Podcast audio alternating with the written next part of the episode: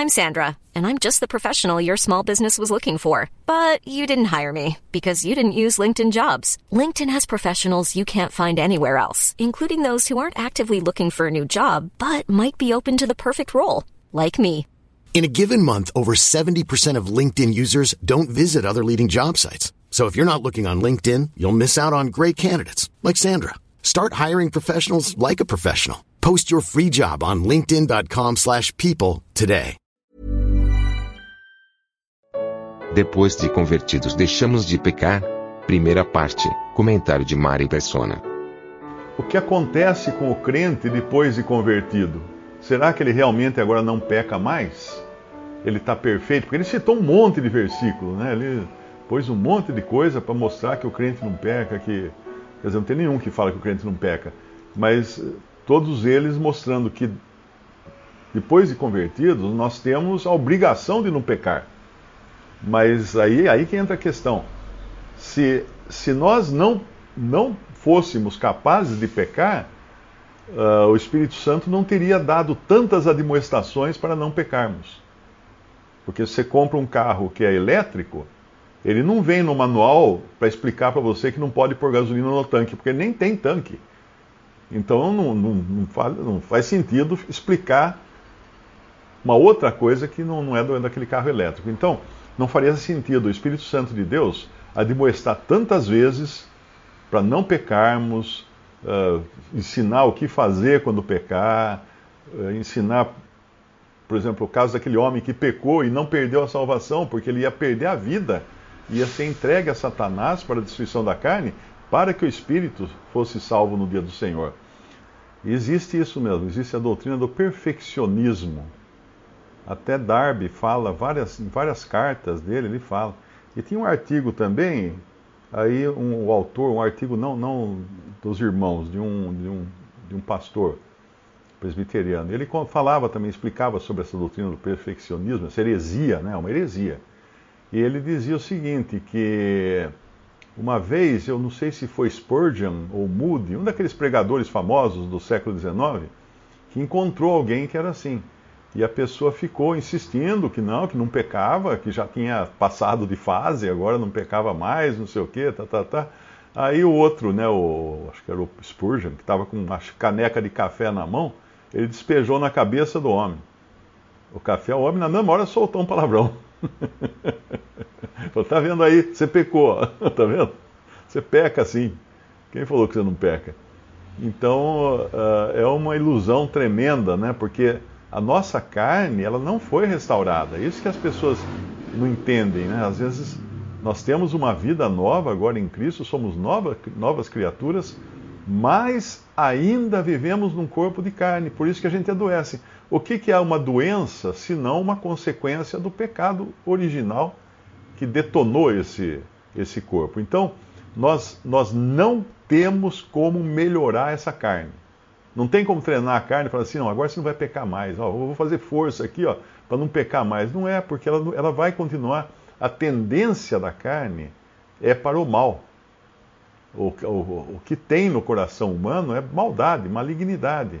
E isso continua né, no, nosso, no nosso ser carnal, vamos falar assim. Né?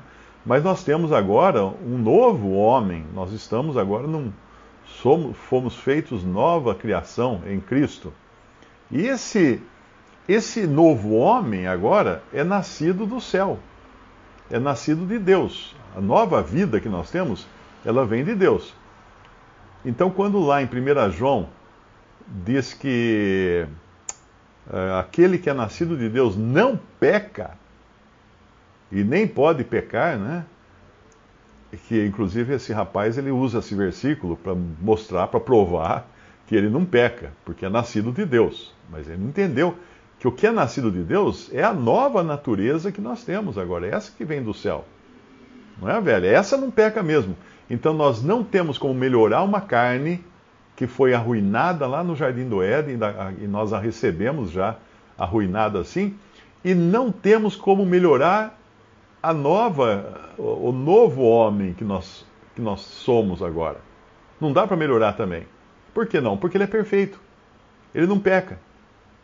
E quando nós sairmos desse, uh, desse corpo de, de carne, uh, ou pelo, pelo arrebatamento, ou pela morte, né? ou pelo arrebatamento, ou, ou depois pela ressurreição, caso a gente morra antes, aí é esse novo homem que vai entrar no céu. Aí não vai ter mais nada a ver com a velha, com a velha criação. 1 Coríntios, né? 1 Coríntios 15, no versículo, versículo 42. Assim também a ressurreição dentre os mortos, semeia-se o corpo em corrupção, ressuscitará em incorrupção.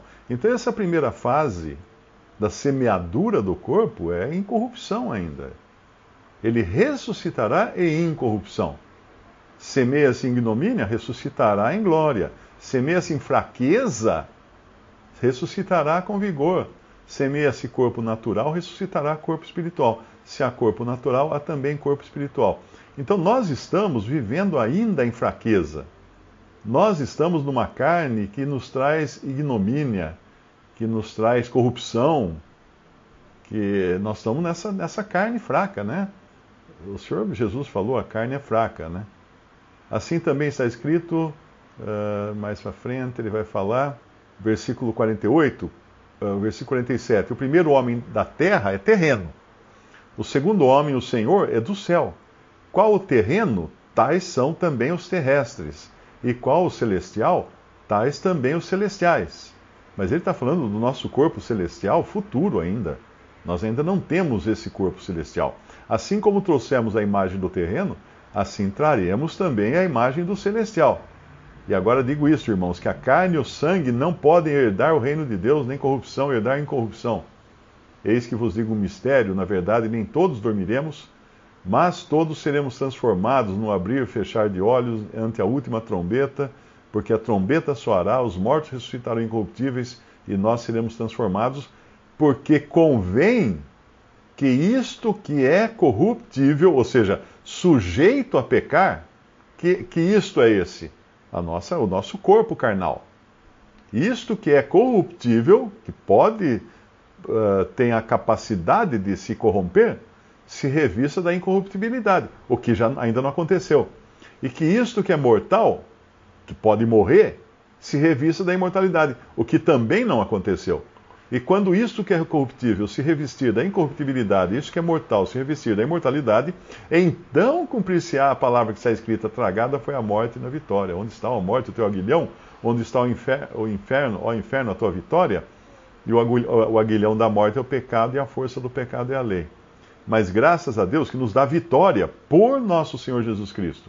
E aqui então ele termina com uma exortação: sede firmes e constantes na obra do Senhor, né?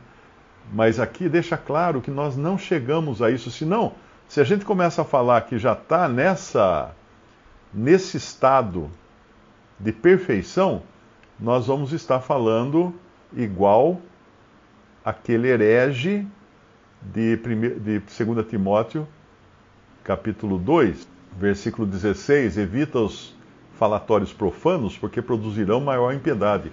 E a palavra desses roerá como gangrena, entre os quais são Himeneu e Fileto, os quais se desviaram da verdade, dizendo que a ressurreição era já feita, e perverteram a fé de alguns. Então, eles, eles eh, esses homens aqui, estavam uh, falando já uma heresia naquele tempo lá. Porque para dizer que a, a ressurreição é já feita, é dizer que a gente já está uh, numa condição final. Não é? Tem até um comentário do Hamilton Smith, ele fala assim: se a ressurreição já aconteceu, fica evidente que os santos atingiram a sua condição final, ainda na terra.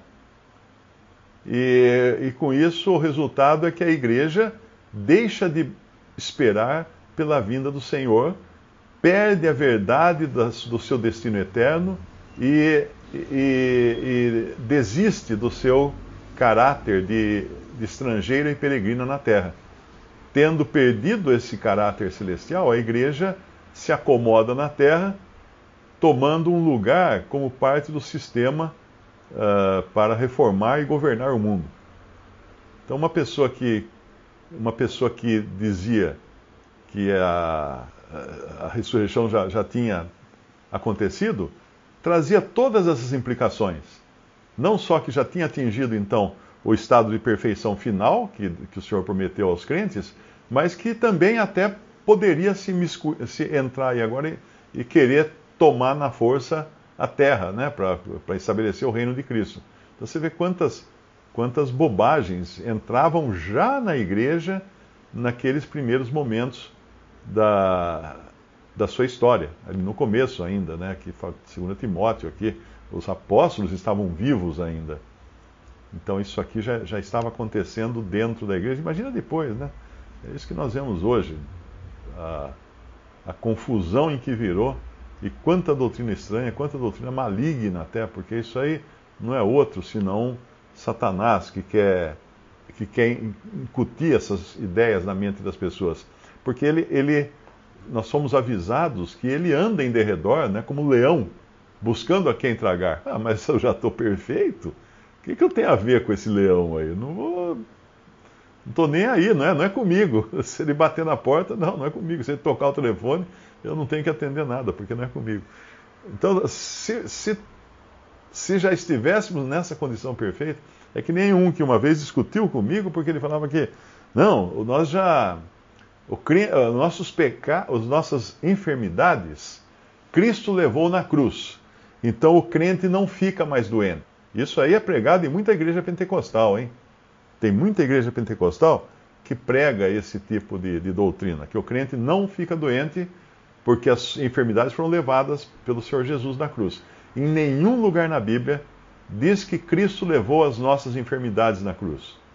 Diz sim que ele levou os nossos pecados sobre o madeiro, sobre si no madeiro, né? Mas não são as nossas enfermidades.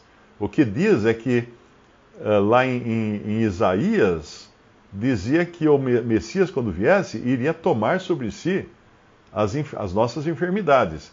Mas essa, esse cumprimento da profecia de Isaías acontece em Mateus, quando o Senhor Jesus cura várias pessoas, e aí Mateus escreve: ele fez isso para que se cumprisse a palavra de Isaías, que diz: tomou, tomou sobre si as nossas enfermidades e as nossas dores levou sobre si, alguma coisa assim. A gente pode até abrir lá para confirmar o versículo Mateus 8, Mateus 8, 16. Chegada a tarde, trouxeram-lhes trouxeram-lhe muitos endemoniados, e ele, com a sua palavra, expulsou deles os espíritos, curou todos os que estavam enfermos. Todos os que estavam enfermos. Isso aqui é importante uh, prestar atenção, porque não tem esse negócio de o cara vai lá na igreja e lá o pastor leva no palco e fala que cura, diz que curou tal, e aí tem um monte de gente lá doente. Isso não é. O que o Senhor fazia era realmente curar todos, todos que estavam enfermos. Paulo também tem, ou é Pedro, em Atos, me parece, que ele cura todos os que estavam enfermos. Versículo 17: para que, se, para que se cumprisse o que fora dito pelo profeta Isaías, que diz: Ele tomou sobre si as nossas enfermidades e levou as nossas doenças. Quando ele fez isso? nesse momento aqui, nesse momento aqui, quando ele tomou sobre si as enfermidades de toda aquela, aquela população, de todas, toda aquela multidão, tomou sobre si, ele, ele, ele, ele sugou as enfermidades deles, vamos, vamos dizer assim, né? sem ficar doente, porque ele era o único, puro e perfeito, que podia tocar um leproso sem pegar lepra. Ele podia pegar todas as enfermidades daquelas pessoas que estavam ali e não ficar enfermo. Agora, isso não tem nada a ver com, com ele ter levado as nossas enfermidades na cruz, não. Na cruz ele levou, levando sobre si, sobre o madeiro, os nossos pecados. Isso que levou na cruz. Mas as enfermidades não. Então essa pessoa insistia que ele, ele não ficava mais doente porque ele agora era crente. Eu falei, escuta, você tem caspa? Se você tem caspa, você tem uma doença. Caspa é uma doença. Você tem alguma pinta na pele? pintas na pele, verrugas, são câncer. Uma verruga é um câncer, é benigno, né? não, vai, não vai te matar a verruga. Mas a pinta é um câncer também. Algumas pintas são malignas, né? Você tem aquela. Inclusive, muita gente já morreu com esse negócio, essa uh, doença. É um câncer de pele, que é uma pinta que fica numa cor diferente, ela não é uma cor normal, né? E, e depois para, dá, dá, passa para todos os órgãos do corpo, né? Você vê, é, é uma doença mortal. O melanoma pode matar. Mas se tratado rapidamente, existe forma de curar, né? Mas não que Cristo tivesse levado as nossas enfermidades, não. Ah, ele, ele, claro, ele pode curar um enfermo, por isso que nós oramos, né? Quando nós ficamos enfermos, nós oramos que o Senhor possa nos curar. Mas não é, não é essa, essa ideia, essa ilusão pentecostal de que o crente não fica mais doente. Porque ele fica, ele já é todo nós. Olha, o meu cabelo é branco agora, o que, que é isso? É doença. Então, todos nós temos alguma coisa, né? É o papo aqui já caindo, pendurado. Tudo isso é, é, é, o corpo vai morrendo, nós estamos morrendo. Desde o dia que nós nascemos, nós estamos morrendo, estamos deteriorando, despedaçando, né?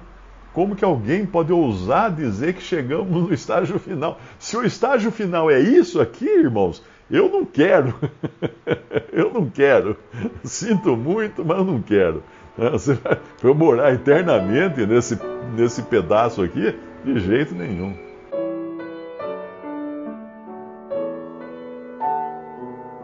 Visite respondi.com.br. Visite também 3minutos.net.